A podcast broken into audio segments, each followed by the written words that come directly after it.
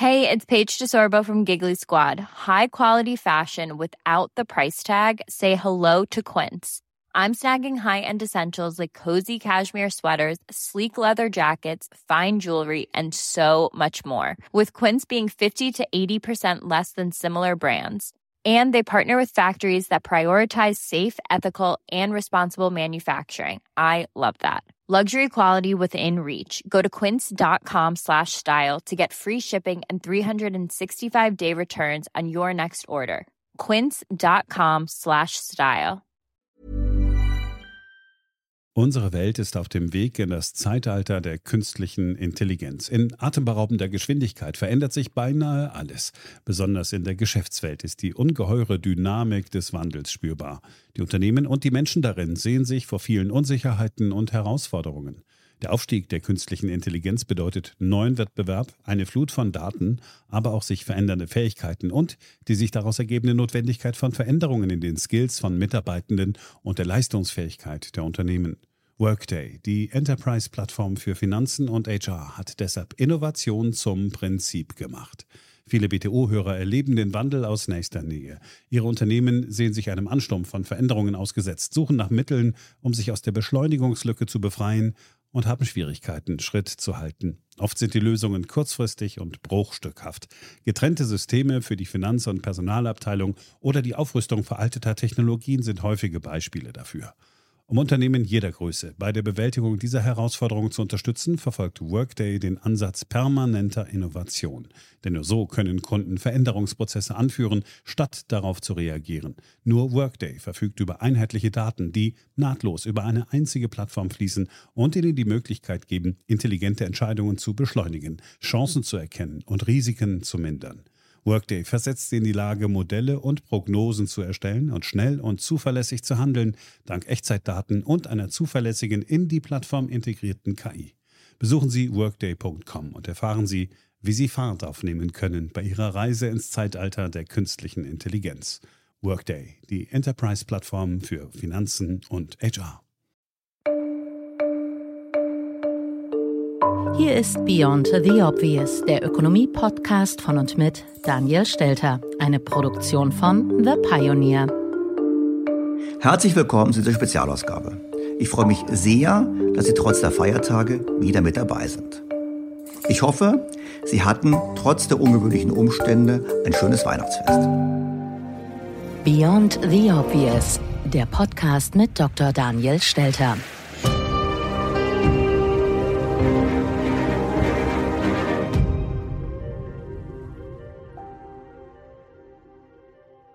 In dieser Woche und in der kommenden Woche ist der Podcast anders als sonst. Wir blicken zurück auf Themen, die wir im vergangenen Jahr besprochen haben. Sehr viel Corona, aber natürlich auch andere Themen und vor allem Aspekte, wirtschaftliche Aspekte, die uns auf jeden Fall im kommenden Jahr, schließlich ein Bundestagswahljahr, noch intensiv beschäftigen werden. In diesem Sinne beginnen wir mit der Zeitreise. Wir starten chronologisch mit dem Januar. Wer hätte Anfang des Jahres gedacht, was da auf die Menschheit zukommt? Zwar geht in Teilen Chinas schon eine mysteriöse Lungenkrankheit um, aber noch ist die Welt entspannt. China ist weit weg. Hören wir mal rein in die Folge von Mitte Januar, als Daniel Stelter aufs kommende Jahrzehnt schaut. Ohne zu wissen, was sich da gerade zusammenbraut, ist ihm damals schon klar gewesen, dass die Welt so oder so auf ein Problem zusteuert. Wir haben es zu tun mit einer Welt mit schwachen Wachstumsraten, vor allem in der westlichen Welt. Wir haben es zu tun mit einer Welt, wo demografische Entwicklung kippt, namentlich in Europa, partiell auch in den USA, übrigens auch in China. Wir haben es zu tun mit einer Welt, wo trotz aller Fortschritte in der Technik und Innovation wir geringe Produktivitätszuwächse haben. Und wir haben es zu tun mit einer Welt, die unter einer hohen Schuldenlast leidet. Und das alles zusammen führt zu einer Gemengelage, wo man sagen kann, wir haben offensichtlich die folgende Finanzkrise nicht überwunden. Und ich glaube sogar, wir laufen auf eine Lösung dieser Probleme zu. Nur diese Lösung wird nicht schmerzfrei sein, einfach deshalb, weil alles zusammenkommt. Demografie, hohe Verschuldung, schwache Produktivitätszuwächse, die Diskussion zu Thema Ungleichheit, alles das wird kulminieren. Ich will nicht sagen in einer großen Krise, aber auf jeden Fall in einer großen Notwendigkeit der Bereinigung. Was wird diese äh, Korrektur auslösen? Es kann sein, dass wir eine Krise bekommen im Markt von Unternehmensanleihen in den USA. Es kann sein, dass aus China eine Krise herausschwappt. Es kann sein, dass die Euro-Krise wieder aufflammt. Es gibt viele mögliche Auslöser. Es wird eine Korrektur kommen. Kommt es in diesem Jahr? Keine Ahnung. Kommt es im nächsten Jahrzehnt? Mit ziemlicher Sicherheit. Nur wenige Wochen später ist klar, der Einschnitt kommt viel schneller als befürchtet und anders als gedacht. Keine Finanzkrise, keine politischen Umstürze, kein Technologieschock, keine Arbeitsmarktflutung, keine Ölkrise, sondern eine Pandemie. Aus heutiger Sicht kann dennoch klar festgestellt werden, also Pandemien sind keine undenkbaren oder unerwarteten Ereignisse gewesen, schon vor Corona. Es gab viele Stimmen, die davor gewarnt haben. Und es gab viele Wissenschaftler, die gesagt haben, wir müssen uns weltweit auf eine solche Pandemie vorbereiten. Und wie unzureichend das erfolgt ist, konnten wir in diesem Jahr beobachten. Mit Blick auf die wirtschaftlichen Folgen muss man ganz klar sagen, sowohl die Finanzkrise wie auch die Eurokrise waren nicht gelöst. Und es gab bereits Jahr 2019 Stimmen wie den Internationalen Währungsfonds, wie die OECD, die gefordert haben, dass wir uns politisch neue Instrumente überlegen, wie wir auf eine mögliche kommende Rezession reagieren würden. Und Corona hat im Prinzip die ganzen Themen, die sowieso schon zu erwarten waren, ökonomisch, einfach viel schneller aufs Tableau gebracht und hat quasi da wie ein Brandbeschleuniger agiert. Man hätte sich darauf vorbereiten sollen, gerade im Bereich des Managements der Gesundheitsanforderungen, also Ausstattung mit Schutzausrüstungen etc. etc. Aber für die wirtschaftlichen Probleme war es nicht die zwingende Notwendigkeit. Es ist sicherlich ein Extremszenario, was nur eingetreten ist, aber die wirtschaftlichen Probleme hätten wir so oder so über Zeit bekommen. Die Pandemie ist in den ersten Wochen dennoch als schwarzer Schwan bezeichnet worden, als ein Ereignis, das unwahrscheinlich ist, die Menschen überrascht und extreme Konsequenzen hat. Der Forscher Nassim Taleb sagt jedoch, er ist einer der Väter der Begrifflichkeit schwarzer Schwäne, eine globale Pandemie ist klar und deutlich ein weißer Schwan, ein Ereignis, das mit Gewissheit irgendwann eintreffen wird. Wie bewertet Daniel Stelter all das mit dem heutigen Wissensstand? Ja gut, jetzt wissen wir zum einen, dass Nassim Taleb ja schon vor einigen Jahren die Regierung von Singapur beraten hat bei der Vorbereitung auf eine Pandemie. Also er hat das ja selber schon mal sozusagen bearbeitet. Ähm, vor dem Hintergrund kann er natürlich auch zu Recht sagen, es war kein schwarzer Schwan.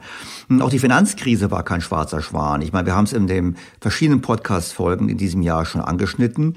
Es war sichtbar, dass etwas eben schief läuft in den Finanzmärkten, dass eben dort Risiken eingegangen werden, die nicht gemanagt werden ordentlich und die zu groß sind. Das heißt, viele Dinge werden gerne verdrängt und ich glaube, es liegt in der Natur des Menschen, dass wir Risiken falsch einschätzen, dass wir zum Beispiel Risiken von bestimmten Krankheiten höher einschätzen, als sie tatsächlich sind, umgekehrt bestimmte andere Ereignisse unterschätzen. Und generell glaube ich, es wird uns allen gut tun, wenn quasi Statistik und Risiko breiter auch unterrichtet werden und auch breiter in der Öffentlichkeit diskutiert werden. Und wir haben ja heute noch das Problem, jetzt wo wir es aufzeichnen, denke ich jetzt gerade an die Diskussion bezüglich der Mutation des Virus in Großbritannien, wo die Frage aufkommt, ja, haben wir eine höhere Ansteckungswahrscheinlichkeit und 70 Prozent, 70 Prozent von was? Also das sind Dinge, wo man wirklich sagen muss, wir tun uns schwer, Risiken zu bewerten.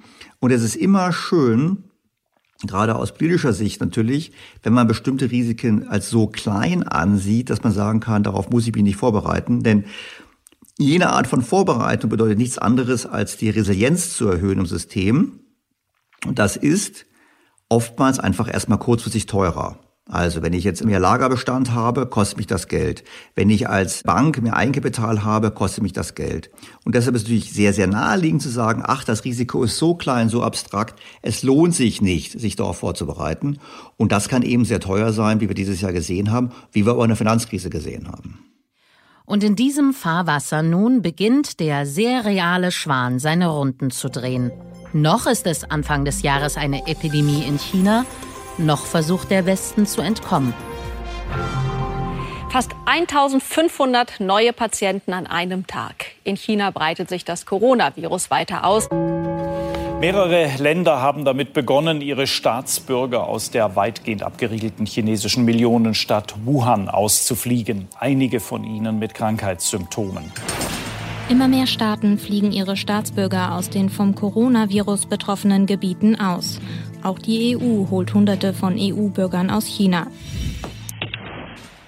Am 2. Februar steht das Virus zum ersten Mal in diesem Podcast im Mittelpunkt mit folgendem Fazit. Das Virus hat das Zeug, nicht nur China, sondern die Weltwirtschaft stark zu belasten.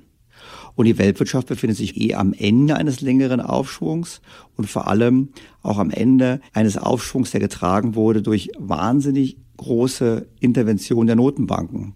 Das Munitionslager ist eigentlich faktisch leer und es rächt sich, dass wir seit Jahren mit billigem Geld und immer mehr Schulden unsere Probleme kaschiert statt gelöst haben.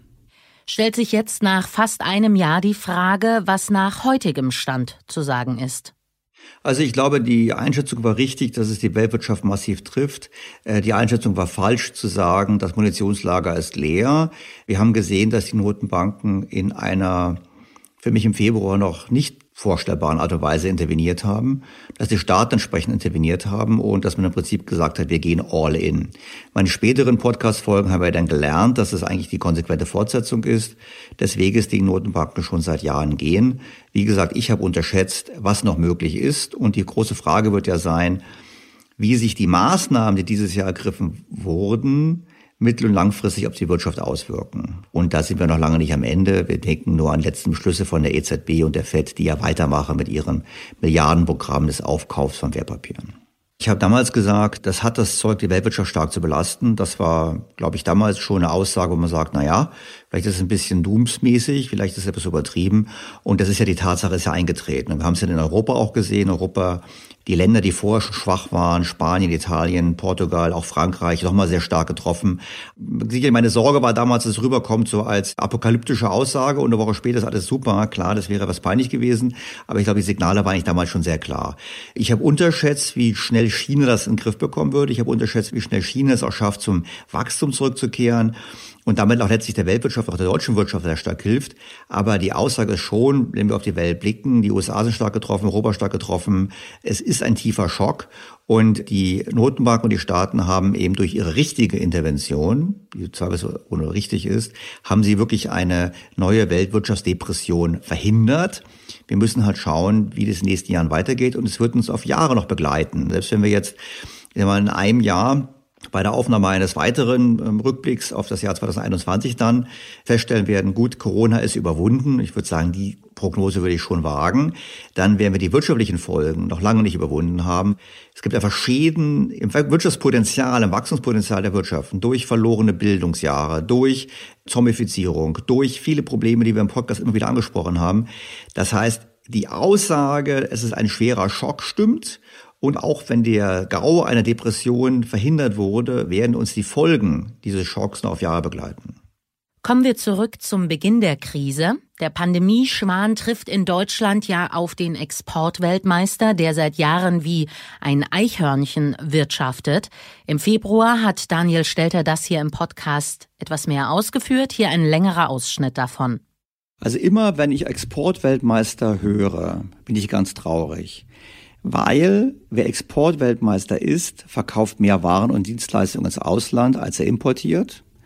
Das ist vielleicht vordergründig ein Aspekt, auf den man stolz sein kann. Aber er exportiert aus seiner Ersparnis ins Ausland. Das heißt, er legt mehr Geld im Ausland an als im Inland. Und das trübt mich traurig aus verschiedenen Gründen. Zum einen, weil wir natürlich mehr Geld im Inland ausgeben könnten. Und zum anderen, weil es uns nicht gelingt, das Geld im Ausland gut anzulegen. Wenn man die Summe aller Außenhandelsüberschüsse zusammen addiert, kommt man zu einem Betrag, der deutlich höher ist als das wirkliche Auslandsvermögen. Das sind die Verluste, die entstanden sind. Es gibt Studien, die zeigen, allein in der Finanzkrise haben Deutsche in der Welt ungefähr 400 Milliarden Euro verloren. Und zwar unsere Banken, unsere Versicherungen, letztlich wir alle, weil die ja das Geld für uns anlegen. Im Zeitraum von 1975 bis 2017 haben die USA es geschafft, auf ihrem Auslandsvermögen eine Rendite von über 12 Prozent zu erzielen. Deutschland hat hingegen nur eine Rendite von 4,9 Prozent erzielt. Und zwar vor Inflation. Um das mal zu verdeutlichen, wenn man 100 Euro anlegt über diesen Zeitraum, dann werden bei 4,9 Prozent Verzinsung aus diesen 100 Euro 746 Euro. Wenn man sie hingegen anlegt wie die Amerikaner, die konkret 10,6 Prozent pro Jahr erwirtschaftet haben, dann kommt man auf 6.882 Euro. Ein gigantischer Unterschied. Und das sieht man halt eben bei uns. Wir wollen zwar theoretisch Vermögen aufbauen, machen es aber nicht. Die Studie zeigt übrigens auch, dass wir es noch fertigbringen, das Grundstück, dass die Rendite der Auslandsinvestitionen unter der Rendite der Inlandsinvestitionen liegt. Es wäre viel besser gewesen, wenn wir das Geld in Deutschland investiert hätten, als im Ausland. Sollte man erfolgreich sein im Export? Ja, natürlich sollte man das. Aber man sollte dann natürlich auch entsprechend Waren und Dienstleistungen aus dem Ausland beziehen, um entsprechend auch den Nutzen davon zu haben. Weil was passiert denn, wenn man Exportweltmeister ist? Man baut über Zeit immer größere Forderungen gegen das Ausland auf. Jetzt kann man sagen, das sagen auch einige Ökonomen, das ist doch gut, weil eine alternde Gesellschaft wie Deutschland sollte doch Vermögen aufbauen im Ausland, damit wir später, wenn wir älter sind und nicht mehr so wirtschaftlich leistungsfähig, dieses Vermögen entsprechend verbrauchen können, um dann mehr zu importieren als zu exportieren. Das ist vordergründig richtig, auf Dauer aber nicht durchhaltbar. Man muss natürlich sehen, es darf in einem bestimmten Rahmen sein. Beispielsweise hat Deutschland mittlerweile ein Auslandsvermögen relativ zum Bruttoinlandsprodukt angehäuft, was größer ist als jenes, was Großbritannien hatte, als es noch das große Weltreich war, das Empire. Das zeigt einfach schon mal, in welchen Dimensionen wir uns bewegen. Und so viel Auslandsvermögen brauchen wir nicht. Was wir brauchen, wäre ein besser angelegtes Auslandsvermögen. Weil so, wie wir es heute machen, kann man eigentlich nur sagen, wir wirtschaften wie die Eichhörnchen. Die Eichhörnchen sammeln fleißig Nüsse, verbuddeln die immer und wenn sie Glück haben, finden sie im Winter welche wieder. Und so komisch dieses Bild auch sein mag, genauso wirtschaftet Deutschland. Wir sind fleißig, exportieren Autos und Maschinen in alle Welt, sammeln damit Nüsse ein, also quasi Forderungen ans Ausland. Und ein Exportüberschuss, wie Deutschland über Jahre hinweg gehabt hat, ist sicherlich nicht akzeptabel und führt deshalb richtigerweise zu entsprechender Kritik. Es geht nicht. Wir werden das zurückdrehen. Wir werden dafür sorgen, dass die Situation wieder fair wird. Also Trump ist ja nicht der Einzige, der uns kritisiert. Letztlich kritisieren uns auch die anderen Länder in Europa, namentlich in der Eurozone für unsere Überschüsse. Wenn wir einen Überschuss haben, entziehen wir anderen Ländern Kaufkraft. Das heißt, diese Länder geben Geld bei uns aus oder besser gesagt noch, die Länder verschulden sich, um Dinge bei uns zu kaufen, statt selber im Inland mehr zu kaufen. Und es ist ganz klar, dass wir zunehmend in Kritik geraten, gerade angesichts der geringen Wachstumsraten seit der Finanzkrise und der damit verbundenen Verteilungskonflikte. Das heißt, Exportweltmeister zu sein, ist auch gerade in der Hinsicht dumm, weil man sich in der Welt unbeliebt macht. Auch der französische Präsident Macron hat die Nase ziemlich voll. Wir können in Deutschland keinen ständigen Fetischismus für Haushalts- und Handelsüberschüsse haben. Die gehen nämlich immer auf Kosten anderer. Angesichts eines Umfeldes mit schwachem Wachstum führt das natürlich dazu, dass man nicht beliebt ist. Man kann man sagen, er spielt keine Rolle im Handel, wir handeln miteinander. Man muss aber ganz klar erkennen, dass natürlich das Interesse der anderen Staaten, etwas dagegen zu tun, zunimmt. Donald Trump ist das prominenteste Beispiel, wenn er sich darüber aufregt, dass so viele deutsche Autos auf der Fifth Avenue rumfahren. Aber auch andere Länder begründen mit den Exportüberschüssen Deutschlands bestimmte Maßnahmen. Entweder indem sie schleichend protektionistisch werden oder aber, wie innerhalb der Eurozone, indem sie nach mehr Zahlungen Deutschlands verlangen. Das heißt, wir erkaufen uns unsere Exportüberschüsse auch innerhalb der Eurozone selber. Es wäre hier auch besser, das Geld bei uns zu investieren, statt es hinterher als Kredite oder als verdeckte Haftungsgemeinschaft in der Eurozone zu verlieren. Aber was nun lässt sich heute sagen, zehn Monate später? Wie ist das weltmeisterhafte Exporteichhörnchen mit Blick auf Corona zu beurteilen? Mit Blick auf die wirtschaftliche Entwicklung in diesem Jahr kann Deutschland froh sein, so eine starke Exportwirtschaft zu haben. Gerade die Importnachfrage von China hat sehr stark dazu beigetragen, dass wir uns im zweiten Halbjahr deutlich besser zunächst erholen konnten vom Corona-Schock als erwartet, auch als von mir erwartet. Das Spiegelbild der Exportüberschüsse, nämlich die großen Auslandsvermögen und vor allem auch die Ungleichgewichte innerhalb Europa und der Welt sind natürlich damit nicht weg, sondern sie bleiben bestehen. Zum einen gibt es kein Signal dafür, dass wir unser Auslandsvermögen besser anlegen als in der Vergangenheit. Im Gegenteil, wir haben ein deutliches Ausweiten der Tage-2-Forderungen im Rahmen der Eurozone. Die Tage-2-Forderungen gehören ja bekanntlich auch zum Auslandsvermögen und sind zinsfrei angelegt. Und äh, wir haben natürlich auch damit einen weiter zunehmenden Druck der anderen Staaten auf uns innerhalb der Europäischen Union, der Druck in Richtung Transfers, der erfolgreich war dieses Jahr, und äh, weltweit äh, durchaus auch weiter den Druck von anderen Regionen. Ich denke daran, dass die USA trotz der Abwahl von Donald Trump jetzt gesagt haben, ja, wir setzen Deutschland auf die Liste der Länder der Währungsmanipulatoren. Das war in der vergangenen Woche. Also da ist die Schweiz drauf, nach dem Motto, weil die Schweiz interveniert, weil die Schweizer Notenbank interveniert, um den Schweizer Franken relativ zu schwächen gegenüber dem Euro und damit auch gegenüber dem Dollar, ist ein Währungsmanipulator und erzielt deshalb Handelsüberschüsse. Und jetzt kann man sagen, Deutschland hat gar keine andere Währung, aber da wird gesagt, ja, im Prinzip äh, Deutschland profitiert davon, dass der Euro so schwach ist und ist deshalb eben auch entsprechend exporterfolgreich.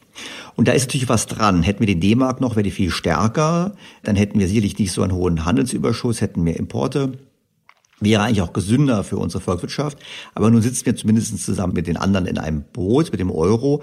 Und das schwächt eben den Euro zu unseren Gunsten. Aber wir sehen an der Reaktion der USA und an dem Thema Währungsmanipulation eben, dass das Thema Exportweltmeister auch in einer Post-Corona-Welt, und vielleicht würde ich sagen, gerade in einer Post-Corona-Welt, zu mehr Konflikten führen wird, zu mehr Forderungen in Europa nach Transfers und zu mehr Konflikten außerhalb Europas nach dem Motto, ihr müsst dazu beitragen, dass der Euro eben aufwertet. Ein bisschen in die Richtung geht's ja schon. Der Dollar hat im vergangenen Jahr deutlich an Wert verloren. Umgekehrt der Euro im Wert gewonnen was schlechte Nachrichten sind für die Wachstumsraten in Europa. Nur wir sehen, da gibt es eine gewisse Balancierung und der Druck wird weiter bestehen bleiben und die Anforderung an Deutschland wird bestehen bleiben, das Geschäftsmodell mehr auszugleichen und den Handelsüberschuss entsprechend zu reduzieren. Damit wieder zurück ins Corona-Jahr. Mitte März ist es amtlich. Die WHO erklärt die Epidemie Chinas zur Pandemie. Die Welt also nun ganz offiziell im Schatten des Virus. Auch dieser Podcast. Aber schon damals, noch im März, wird hier eine gute Idee geboren, basierend auf einer guten Analyse. Hören wir mal rein in den März. Die Kernerkenntnisse, die wir nach der heutigen Episode haben werden, sind folgende. Erstens, es ist eine Krise historischen Ausmaßes. Sie dürfte vom Bedrohungspotenzial für die Wirtschaft deutlich größer sein als die große Depression der 30er Jahre. Sie ist definitiv größer als die Finanzkrisenfolgen vor zehn Jahren. Zweitens, die Politik hat das erkannt. Sie ist bereit, große finanzielle Mittel zu mobilisieren. Aber, und das ist der dritte Punkt, ich persönlich bezweifle, dass der richtige Ansatz gewählt wird. Wir könnten mit etwas weniger Mitteln, wenn wir sie anders einsetzen würden, deutlich größere und nachhaltigere Erfolge erzielen. Und das möchte ich klar machen. Was heute auch ganz wichtig war, ist die Zusage von uns allen. Wir werden alles tun, was notwendig ist.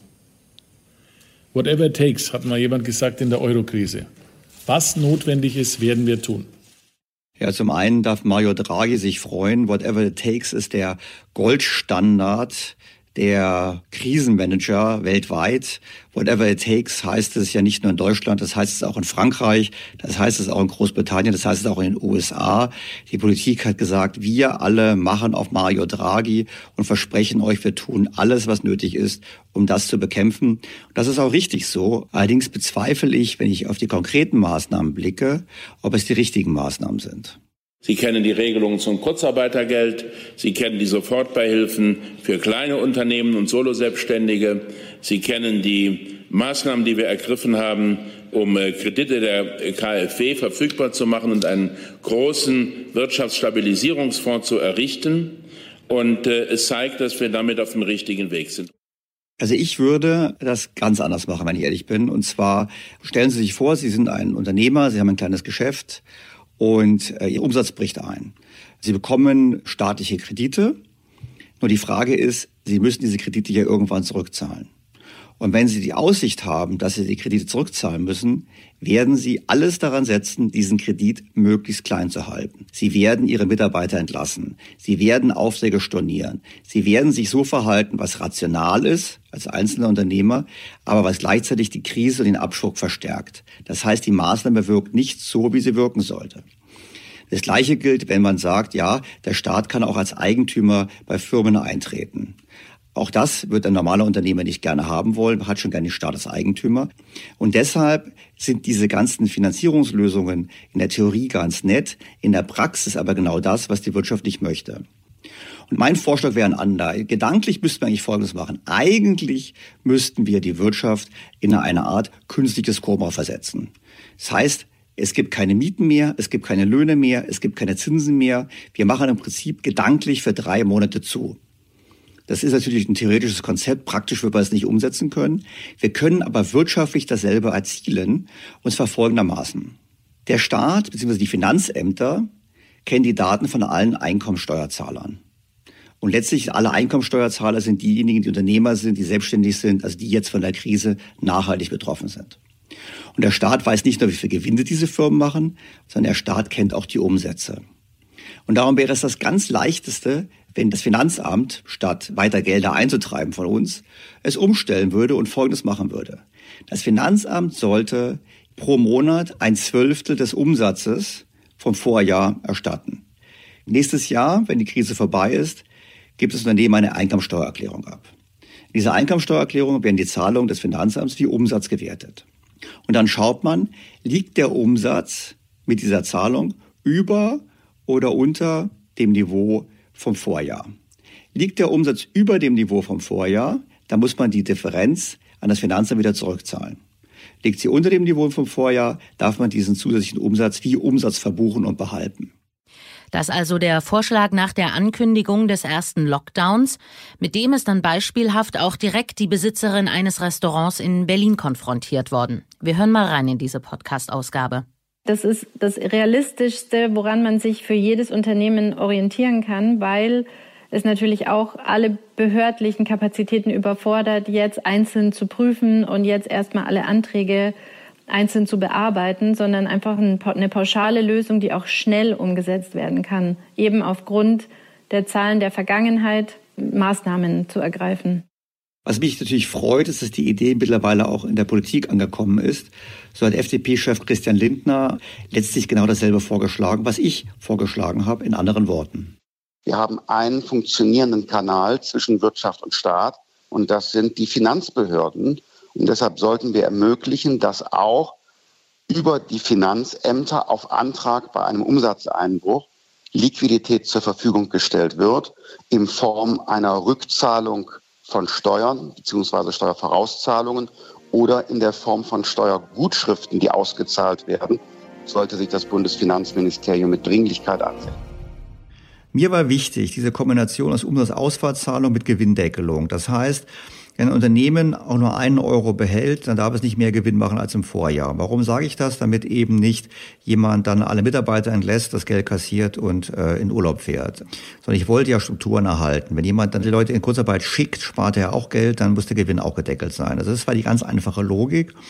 Und wenn ich mir jetzt einfach anschaue, im Dezember wo wir sind. Wir hatten ja mehrmals im Podcast auch Feedback von Steuerberatern, von betroffenen Unternehmen, die Anträge gestellt haben. Dann haben wir im Prinzip ein bürokratisches Monster geschaffen. Wir reden davon, dass Novemberhilfen, wenn sie überhaupt gezahlt werden, im, im März gezahlt werden. Wir haben ähm, Fülle von Beispielen gesehen, wo es im Prinzip auch missbräuchlich war. Und ich muss einfach sagen, ich bin dahingehend von der Politik nachhaltig enttäuscht, weil ich bleibe dabei, das Finanzamt ist die Institution, die die Steuerzahler am besten kennt. Es hätte verbunden mit der Gewinndeckelung eine ganz einfache Formel gegeben und vor allem hätte es bei jedem Steuerzahler im kommenden Jahr mit der Steuererklärung eine Prüfung auf tatsächlichen Bedarf gegeben mit entsprechenden Erstattungsanforderungen, ja oder nein. Clemens Fuß vom IFO-Institut hat in der vergangenen Woche im Podcast ja auch gesagt, naja, vielleicht sollte man es mit dem Finanzamt machen. Also wie gesagt, mir verschließt sich das und ich glaube, das ist für mich persönlich sicherlich die äh, größte Enttäuschung, wenn ich auf die wirtschaftspolitischen Maßnahmen dieses Jahres gucke.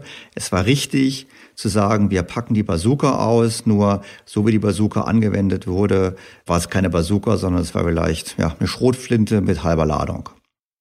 Neben den innerpolitischen Diskussionen steht im Frühjahr auch zur Debatte, wie sich innerhalb der EU gegenseitig geholfen werden soll. Stichwort Corona-Bonds. Noch nicht so betitelt bringt die Ende März Italiens Außenminister Luigi De Maio ins Spiel. Sicherlich bedeutet diese globale Krise eine enorme Verantwortung für die Europäische Union. Wir sind in einer entscheidenden Zeit für die EU.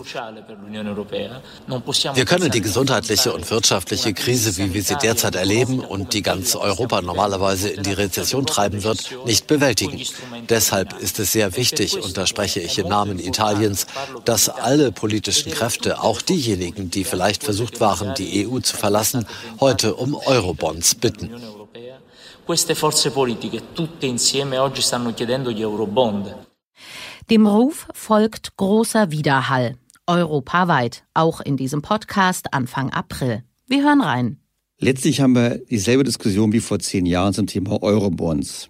Wir haben die Situation, dass einige Länder solide gewirtschaftet haben, eben Deutschland, die Niederlande, Österreich, und die sagen, wir haben gut gewirtschaftet, wir haben nicht so hohe Staatsschulden. Das wird entsprechend belohnt. Auch in Anleihenmärkten, wir zahlen tiefe Zinsen. Die anderen Länder sagen, wir haben höhere Zinsen, weil wir eben höhere Schuldenstände haben. Das hat verschiedene Ursachen. Und wir möchten gerne davon profitieren, dass ihr günstige Zinsen habt und möchten gerne auch so tiefe Zinsen haben wie ihr im Norden. Was da mitschwingt, ist eigentlich was anderes. Mitschwingt auch die Idee, in Zukunft mehr Schulden gemeinsam zu machen. Und da geht es dann nicht nur um die Weitergabe eines Zinsvorteils von uns an die anderen, sondern es geht letztlich auch um die Frage, wer steht eigentlich in Zukunft für die Rückzahlung gerade. Und hier haben wir das Problem oder das Dilemma, dass wir ja in einer Währungsunion sind, die, wie auch im Podcast bereits diskutiert, eine unvollständige Währungsunion ist. Die Staaten können selber entscheiden, was sie mit ihrem Geld machen. Wir können nicht sagen, ihr müsst jetzt mehr sparen oder ihr müsst das Rentenalter hochsetzen oder ihr müsst die Erbsteuer erhöhen. Und weil wir das nicht können, hätten wir dann eine Situation, wo man zwar gemeinsam für Schulden haftet, aber nicht über die Höhe der Schuldenaufnahme und nicht über die Mittelverwendung mitreden kann. Und wenn heute der Süden sagt, es ist eine unverschuldete Krise, so stimmt das nur zum Teil. Sie ist unverschuldet, weil es eben eine Gesundheitskrise ist, aber die finanzielle Folge und die Frage, wie viel kann man verkraften, ist nicht unverschuldet. Dann hätten die Staaten in den vergangenen zehn Jahren die Zeit dazu genutzt, ihre Schulden zurückzuführen, dann hätten sie heute tiefere Schuldenstände und würden diese Diskussion nicht führen. Meines Erachtens fällt die ganze Diskussion in die Kategorie, es ist eine super Krise, eine super Gelegenheit. Lasst uns die nutzen, ein politisches Lieblingsprojekt jetzt umzusetzen, was wir gerne hätten, obwohl es eigentlich faktisch gar nichts an dem Problem ändert. Soweit Einschätzung und Prognose im Frühjahr. Wie sieht das jetzt aus mit neun Monaten Abstand? Also die ähm, Einschätzung wonach die Corona-Krise hier nur als ein Brandbeschleuniger wirkt, aber nicht die eigentliche Ursache für die Probleme von Italien, Frankreich, Portugal, aber auch Spanien ist, die steht nach wie vor da und ist nach wie vor richtig. Die Staaten hatten zu viele Schulden und im heutigen System, wo die Staaten selber ihre Finanzen entscheiden können, und es keine Möglichkeit gibt, das zu kontrollieren, haben wir einfach das Dilemma, dass jede Art von Transfers dazu führt, dass diese Mittel nicht unbedingt so eingesetzt werden, wie man sie einsetzen müsste, um die Abhängigkeit von weiteren Transfers zu reduzieren. Trotzdem ist es natürlich so, es ist eine Krise, die man nutzen kann, um Dinge durchzudrücken, die man immer schon durchdrücken wollte. Frankreich, Italien, Spanien wollten immer schon eine Transfer- und Schuldenunion haben. Herr Schäuble, früher Finanzminister, jetzt Bundestagspräsident, hat sich ja im Interview mit der FAZ dieses Jahr auch so geäußert, dem Motto, endlich haben wir diese Krise quasi, können wir nutzen, um eben Dinge durchzudrücken, die wir gerne durchdrücken wollten. Und vor allem ging es auch da in dieselbe Richtung, eben in diese Transfer- und Schuldenunion. Es wurde ja auch begleitet von Ökonomen wie beispielsweise Marcel Fratscher, dem Präsidenten des Deutschen Instituts für Wirtschaftsforschung, DEW. Corona-Bond, also ein Euroband, das von allen europäischen Ländern ausgegeben wird, wäre eine kluge Lösung, den Ländern mehr Geld zu geben, die jetzt unbedingt mehr in ihr Gesundheitssystem und soziale und wirtschaftliche Sicherung stecken müssen. Das gleiche Horn blies Michael Hüter, Direktor des Instituts der deutschen Wirtschaft in Köln. Es geht um die Frage, wie wir in dieser Krise, die nichts mit den Finanzsystemen, der Finanzpolitik in den Staaten zu tun hat, umgehen und wie wir dabei europäische Solidarität organisieren. Und da scheinen mir Corona-Bonds der wirksamste Weg zu sein.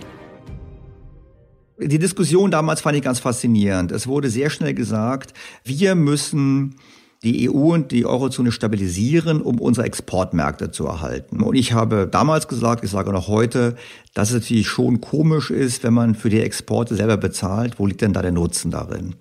Was nicht heißt, dass wir nicht helfen sollten. Wir erinnern uns daran, wir haben uns am Anfang der Corona-Krise nicht unbedingt solidarisch verhalten in Europa. Wir haben den Export von Schutzmasken und Schutzkleidung verhindert, etc. etc. Das heißt, es gab unbedingt Notwendigkeit, unsolidarisch zu zeigen. Und der richtige Weg wäre gewesen, meines Erachtens, wenn wir Italien direkt Geld geschenkt hätten aus Deutschland. Weil die Corona-Bonds oder auch die Euro-Bonds, wie man sie, man sie nennen möchte, eigentlich nicht erforderlich sind. Zum einen hat die EZB so massiv interveniert und tut es immer noch, dass ja faktisch heute Länder wie Italien und Griechenland weniger Zinsen zahlen müssen als die USA.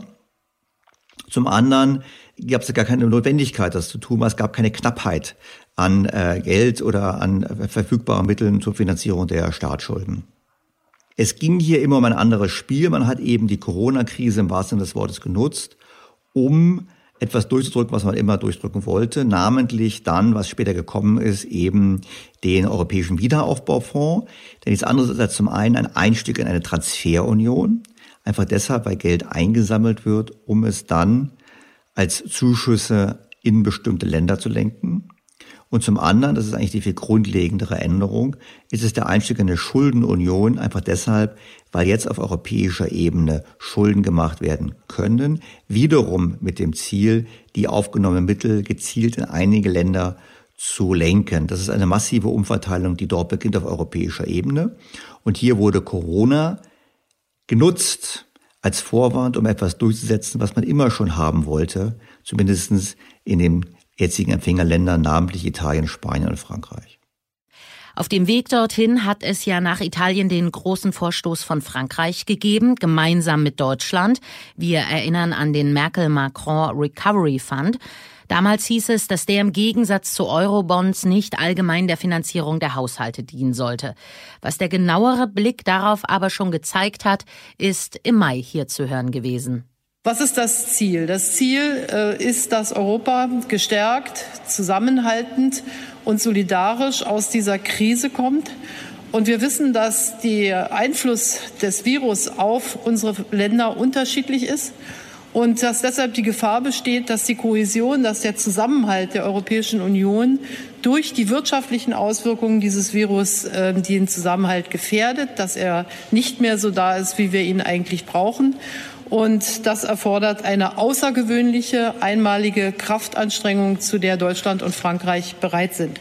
Muss man natürlich ganz klar sagen, dass die Staatsschuldenprobleme von Italien, von Spanien, von Portugal, aber eigentlich auch von Frankreich bereits vorher bestanden haben. Die Corona-Krise beschleunigt diese nur.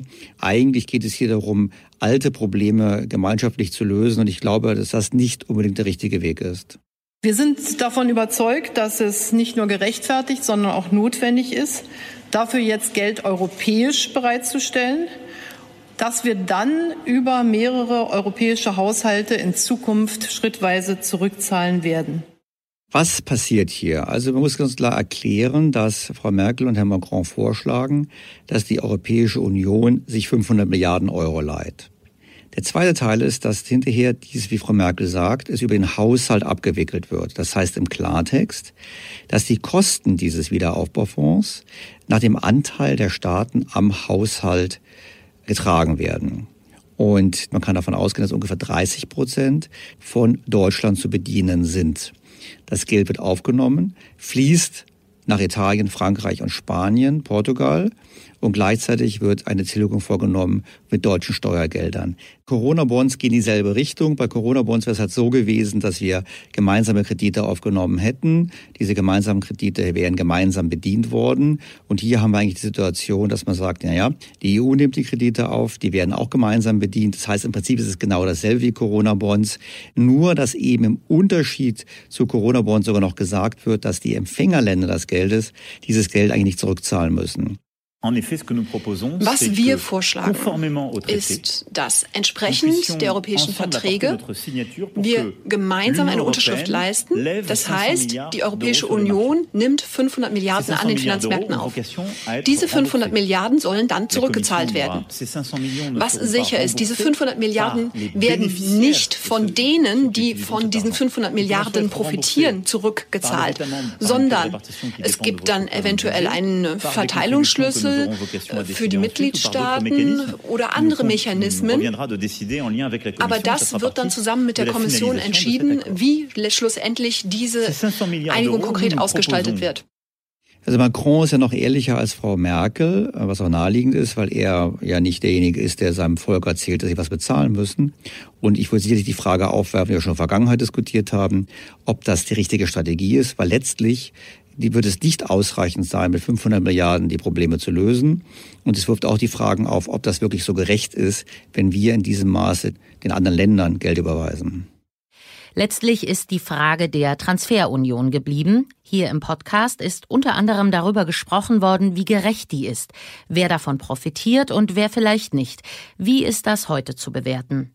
Die Gerechtigkeitsfrage habe ich diverse Male aufgerufen. Also zum einen ist es ja so, eine Transferunion muss ja was bringen. Sie muss erstmal dazu führen, dass in der Tat diejenigen, die Geld erhalten, dass die das so nutzen, dass es ihnen besser geht in Zukunft. Erste Fragezeichen. Und zum Zweiten muss man die Frage aufwerfen, sind die, die zahlen, auch wirklich diejenigen, die zahlen sollten? Und wir hatten ja eine lange Diskussion im Podcast, aber auch in anderen Medien hatte ich damals eine heftige Diskussion mit anderen Ökonomen, weil ich gesagt habe, wenn wir auf die Privatvermögen blicken, dann muss man halt feststellen, dass Privatvermögen in Frankreich, Italien und Spanien deutlich höher sind als in Deutschland. Was die Frage eben aufwirft, ist es eigentlich gerecht, wenn die deutschen Steuerzahler entsprechend Geschenke machen in die anderen Länder hinein und bei uns über Steuererhöhungen und Vermögensabgaben diskutiert wird, während eigentlich in anderen Ländern eben die Vermögen deutlich höher sind. Wir haben das dann diskutiert. Wir haben gesagt, ja, es hat natürlich auch eine Verteilungsfrage steckt dahinter, weil in Deutschland die Vermögen ungleicher verteilt sind. Aber das allein erklärt es eben nicht, sondern es ist wirklich eine Frage, ist es richtig, dass Deutschland nur aufgrund der Tatsache, dass wir einen Handelsüberschuss haben, obwohl wir tiefere Vermögen haben, eigentlich vermögenderen Steuerzahlern in anderen Ländern helfen? Und ich glaube, das sollte man zumindest mal hinterfragen. Kurzfristig, einmalig im Rahmen von Corona, kann man das als Zeichen der Solidarität machen. Grundsätzlich als, als dauerhaftes Instrument einzuführen, was es jetzt ja sein soll, auch nach Aussagen von Herrn Scholz, würde ich durchaus mit einem großen Fragezeichen versehen. Man muss generell sowieso schauen, sind Transferunionen, kann das überhaupt was bringen? Weil wir haben ja Beispiele für Transferunionen äh, zwischen Nord- und Süditalien seit über 100 Jahren ohne große Erfolge, aber eben auch in Deutschland. Und ich hatte mich dazu mal kritisch geäußert, was dazu führte, dass es eine Diskussion gab mit einem Hörer. Und hier zunächst erstmal ein Danke an Sie alle für Ihre Rückmeldungen in den vergangenen Monaten. Daniel Stelter schaut die sich alle an. Dabei ist er unter anderem im Zuge der Diskussion um die Gefahren einer Transferunion auf Einhörer gestoßen, zu dessen Fachgebieten föderale Finanzbeziehungen gehören. Der Diplompolitologe Richard Schenk hat einige Untersuchungen dazu angestellt und wollte die teilen. Hier ein Ausschnitt aus dem Gespräch damals im Juni. Wir haben sehr gute Daten über die Fusion von Gemeinden und Gemeindeverbänden in Deutschland. Und da sieht die Bilanz bei weitem nicht so rosig aus, wie man es immer meint. Wenn man nämlich die ganz kleinen Gemeinden von unter 2000 Einwohnern einmal zusammengelegt hat, einmal zusammenfusioniert hat, dann können wir eigentlich kaum noch einen positiven Effekt feststellen. Wenn wir uns anschauen, wieso ist das so, dann kommen wir zum einen dazu, dass größere Einheiten einfach schwieriger zu verwalten sind. Eine andere Sache ist, wir haben gerade bei noch größeren Einheiten, dass die Größe der Einheit zusätzliche Koordination erfordert. Also ein Beispiel, was sich auf der Ebene der Landkreise vielfach abgespielt hat, ist, dass zwei ehemalige Landkreise zusammengelegt worden sind. Und das hat nicht dazu geführt, dass die zwei Landratsämter zusammengelegt worden sind, sondern aus einem Landratsamt ist jetzt eine Außenstelle von dem anderen geworden. In der Tat haben eigentlich alle Personen genau dort weitergearbeitet, wo sie weitergearbeitet haben. Und wenn Sie mal die internen Abläufe in so einer Behörde sich vor Augen führen, da sind die internen Abläufe oft so rigide, oft so innovationsfeindlich, wie man sich das eigentlich nur vorstellen kann wenn Sie propagieren den Wettbewerb, die Steuersenkung zum Beispiel, das ist ja das, was auf Ebene der EU zum Beispiel als Steuerdumping kritisiert wird. Und der zweite Punkt ist natürlich dann, es gibt natürlich schon ein Beispiel von einem Bundesland, was von einem Empfängerland zum Geberland geworden ist, nämlich Bayern. Ich meine, Bayern war, soweit ich mich erinnere, in der Anfangsphase des Länderfinanzausgleichs einer der großen Empfängerländer, hat die Mittel gut genutzt und hat die eigene Wirtschaft so stark entwickelt, dass es heute, glaube ich, der größte Nettozahler ist. Insofern, es gibt dieses Beispiel schon. Also ich behaupte mal, Bayern ist zum Geberland geworden, nicht wegen des Finanzausgleichs, sondern trotz des Finanzausgleichs. Es gibt eine sogenannte Grenzabschöpfungsquote in den Finanzbeziehungen. Also wenn ich als Bundesland dafür sorge, dass ich ein Euro zusätzliche Steuereinnahmen habe, indem ich zum Beispiel sehr gute Schulpolitik mache, Unternehmen sich bei mir ansiedeln, weil ich eben so gut ausgebildete Leute habe, die Gehälter steigen, dann, dann kriege ich am Endeffekt wahrscheinlich auch ein Steuereuro mehr. Dann bleiben im langjährigen Mittel und über alle Bundesländer hinweg 20 Cent bei mir extra als, als Landesfinanzminister. Die Grenzabschöpfungsquote ist sage und schreibe 80 Prozent. Und das wird noch äh, wesentlich schlimmer, wenn wir das auf einzelne Bundesländer runterbrechen und einzelne Steuerarten. Letztlich blieb der große Blick auf die EU. Was wäre für eine Transferunion aus den bisherigen Erkenntnissen zu lernen? Wir lernen, dass ein Finanzausgleich zwischen den Gliedstaaten nicht dafür sorgt, dass es langfristig zu einer wirtschaftlichen Konkurrenz kommt. Das kann der Fall sein, muss es aber bei weitem nicht sein. Wenn wir uns dennoch für eine Transferunion entscheiden, müssen wir darauf achten, dass der Tarif, den wir da anwenden, keine zu hohen Grenzabschöpfungsquoten aufweist. Wir müssen da einfach darauf achten, dass die Mitgliedstaaten der EU, wenn sie erfolgreich wirtschaften, am Ende auch deutlich mehr ihrer Staatskasse haben, als wenn sie auf Transfers angewiesen bleiben. Jetzt haben wir es intensiv diskutiert, wir haben es trotzdem bekommen. Ich meine, wir haben auf europäischer Ebene mit dem Europäischen Wiederaufbaufonds sind wir eingestiegen in eine Transferunion. Und wir sehen jetzt schon an den ersten Ideen zur Mittelverwendung, dass genau die Probleme der Transferunion aus der Schweiz, aus Deutschland auch auf europäischer Ebene voll zutreffen, wenn eben in einigen Ländern über Steuersenkung nachgedacht wird, wenn in einigen Ländern gesagt wird, wir nehmen die Mittel dazu, keine Ahnung, Solardächer zu fördern, wie in Frankreich. Das heißt, wir sehen, die Mittel werden konsumtiv verwendet und werden nicht dazu genutzt, um zukünftige Mittelbedarfe zu reduzieren. Also insofern das wird gerade wiederholt. Transferunion ist, findet statt, aber eben Verfestigung von Strukturen statt Annäherung von Wirtschaftskraft. Das Zweite, was wir gemacht haben, ist, wir haben eben jetzt auf europäischer Ebene eine Verschuldungsmöglichkeit, eine massive, also eine Schuldenunion. Das ist im Prinzip nochmal der Turbolader für die Transferunion. Hat aus politischer Sicht den ganz großen Vorteil, dass die die Zahlen erst erstmal nicht spüren, weil eben erstmal keine Zahlungen erforderlich sind. Es wird erstmal nur Geld geliehen. Nur irgendwann, wenn diese Schulden zu bedienen sind, dann merkt man es natürlich, weil dann müssen entsprechende Steuern gezahlt werden, im konkreten Fall von Deutschland für andere Länder. Das gilt übrigens auch dann, wenn die Europäische Union wie angedacht europäische Steuern einführt, also eine Plastikabgabe beispielsweise, wird natürlich dann auch von dem Land gezahlt am meisten, wo die meisten Menschen wohnen. Das ist nun mal so. Insofern ist auch das ein Transfer. Das heißt, wir bekommen das Ganze und das Problem an der ganzen Sache ist, es passt in das Schema der EU und der Eurozone, dass man statt Probleme zu lösen, diese verschleppt. Was meine ich damit? Der Euro hat zwei grundlegende Probleme. Er hat zum einen das Problem, dass einige Mitgliedsländer zu hohe Schulden haben. Und zwar nicht nur Staatsschulden, sondern auch Privatsektorschulden. Ich erinnere an Frankreich, was die höchsten Verschuldungsquoten hat von allen Mitgliedsländern. Und das zweite Problem, was wir haben, ist, wir haben eine zunehmende Divergenz. Das heißt, eigentlich hatte man erwartet, der Euro führt zu einer wirtschaftlichen Annäherung, also einer Konvergenz. Doch das Gegenteil ist der Fall. In den letzten 15 bis 20 Jahren erleben wir ein zunehmendes Auseinanderentwickeln der Wirtschaften. Also die schwachen Länder werden immer schwächer und die starken Länder werden immer stärker. Das hat auch kürzlich der Notenbankpräsident der Niederlande so in einem Interview gesagt. Und nun glauben wir, das mit entsprechender Umverteilung kaschieren zu können. Das wird nicht funktionieren. Wir verschleppen das Problem, wir verschärfen das Problem, wir lösen es aber nicht. Das zweite Gebiet, wo wir genau dasselbe erleben, ist die Geldpolitik. Wir wissen, ohne die Politik der Europäischen Zentralbank hätte es den Euro heute gar nicht mehr gegeben. Die hat im Prinzip in den letzten Jahren über ihre Wertpapierkaufprogramme, über die Negativzinspolitik dem Euro Zeit gekauft, der Politik Zeit gekauft, die diese hätte nutzen sollen, aber nicht genutzt hat. Und zum Zweiten hat sie mit dieser Politik aber erhebliche Nebenwirkungen hervorgerufen, namentlich die Zombifizierung.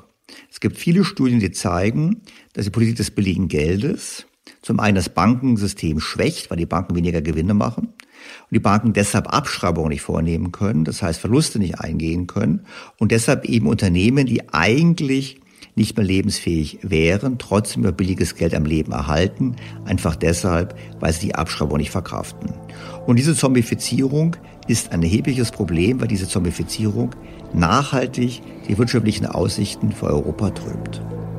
Die Welt der Untoten ist im Sommer ausführlicher Thema gewesen, mit Blick auf die Folgen des ersten großen Lockdowns und wie dagegen gesteuert wird. Und zwar sind Zombies Unternehmen, die nur deshalb am Leben sind, weil sie für ihre Kredite fast nicht zahlen müssen. Sie werden von ihren Kreditgebern subventioniert. Jetzt fragt man sich, warum sollte das jemand machen? Warum sollte eine Bank einem Unternehmen günstiger Kredite geben, vor allem dann, wenn das Unternehmen eigentlich ein schlechter Schuldner ist. Die Ursache liegt dafür darin, dass die Banken selber zum Teil Zombies sind. Das heißt, die Banken können die Abschreibung auf den Krediten nicht verkraften. Das heißt, sie geben einen Kredit, sie würden ihn gern zurückbekommen, sie wissen, sie bekommen ihn nicht zurück. Sie können aber die Abschreibung nicht verkraften, weil sie dann selber kein Eigenkapital mehr hätten. Und deshalb einigen sie sich quasi mit ihrem Schuldner darauf, zahl bitte weiter die Zinsen, dann kann ich so tun, als wärst du noch gesund, musst du nicht abschreiben und umgekehrt kann das Unternehmen selber am Leben bleiben.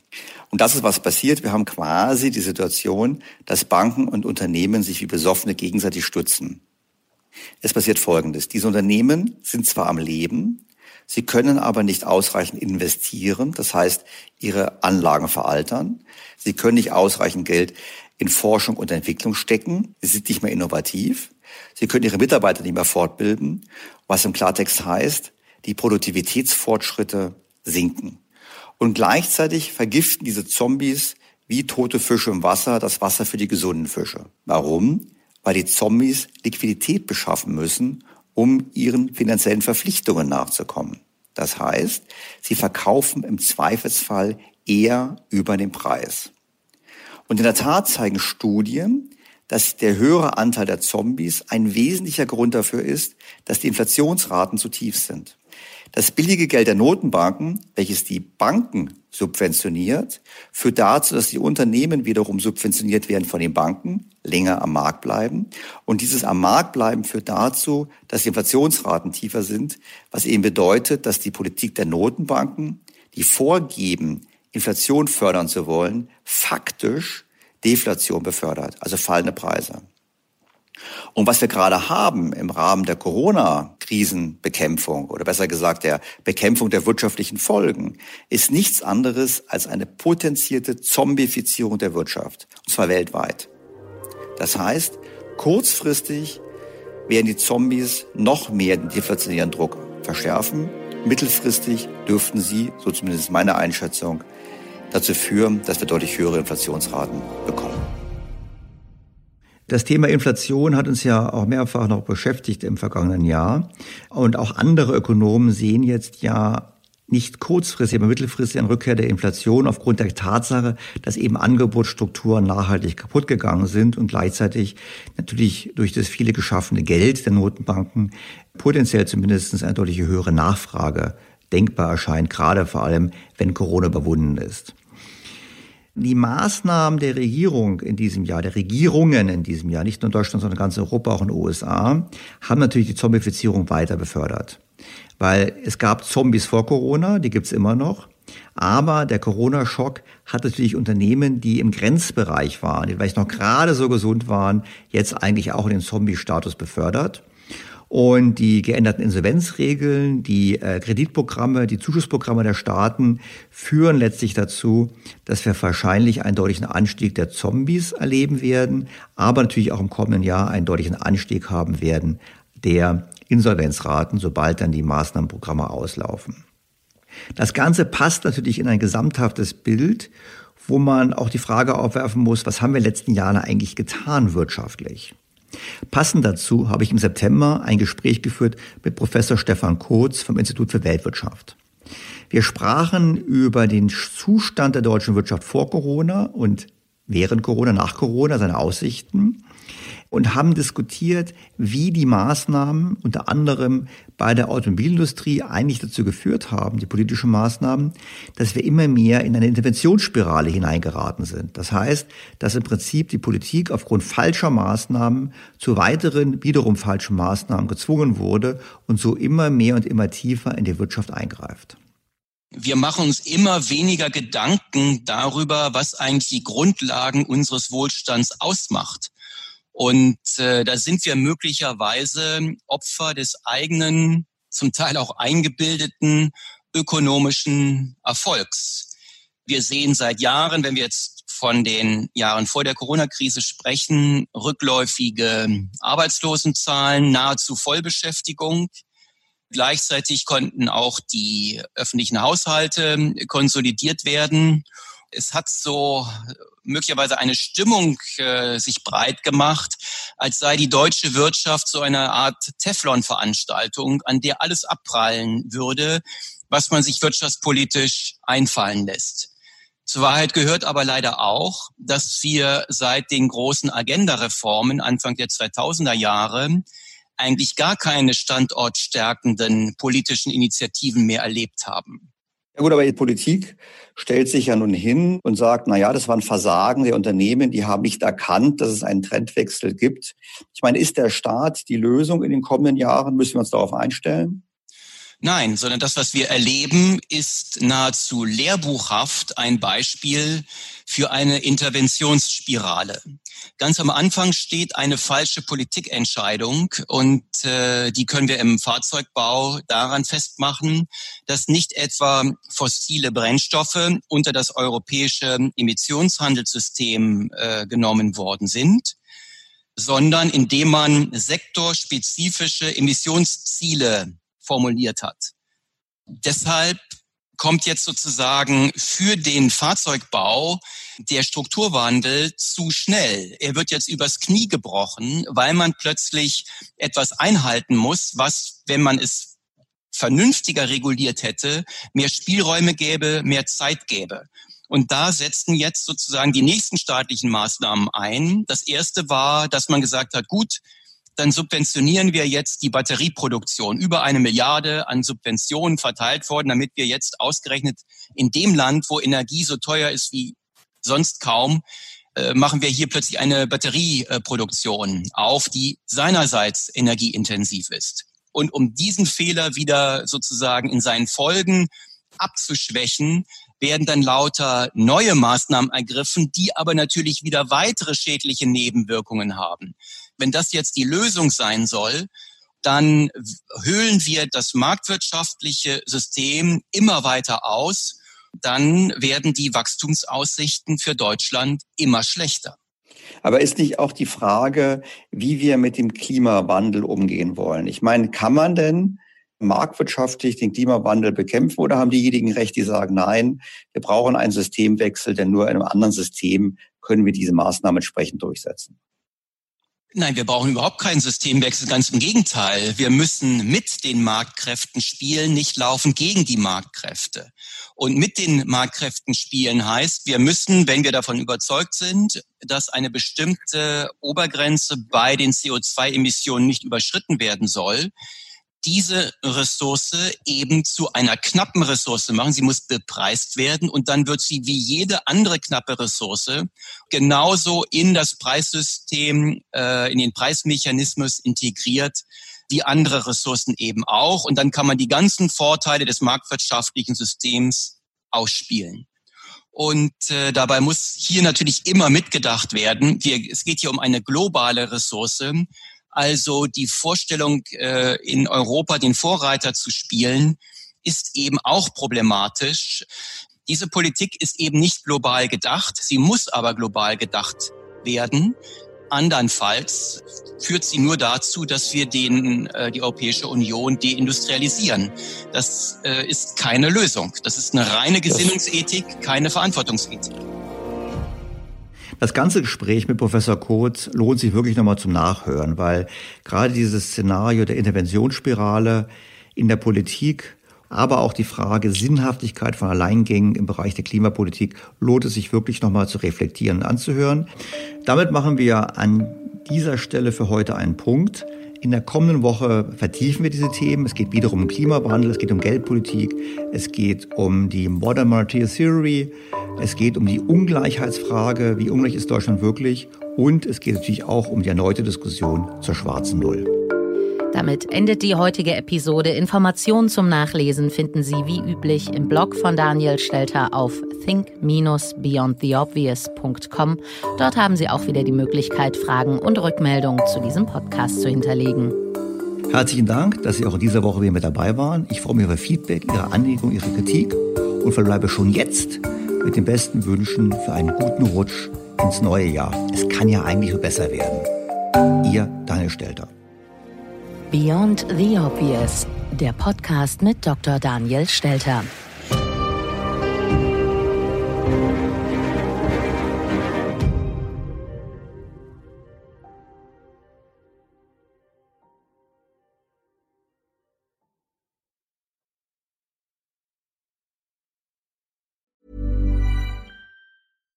Deserves the best, and there's no better place to shop for Mother's Day than Whole Foods Market. They're your destination for unbeatable savings, from premium gifts to show-stopping flowers and irresistible desserts. Start by saving 33% with Prime on all body care and candles. Then get a 15-stem bunch of tulips for just $9.99 each with Prime. Round out Mom's menu with festive rosé, irresistible berry chantilly cake, and more special treats. Come celebrate Mother's Day at Whole Foods Market. Was ist noch besser als ein guter Plan? Die Möglichkeit, ihn zu ändern. Mit integrierter KI bietet Workday kontinuierliche Innovationen, die Ihnen helfen, agil zu bleiben, egal was passiert. Workday, the finance and HR system for a changing world.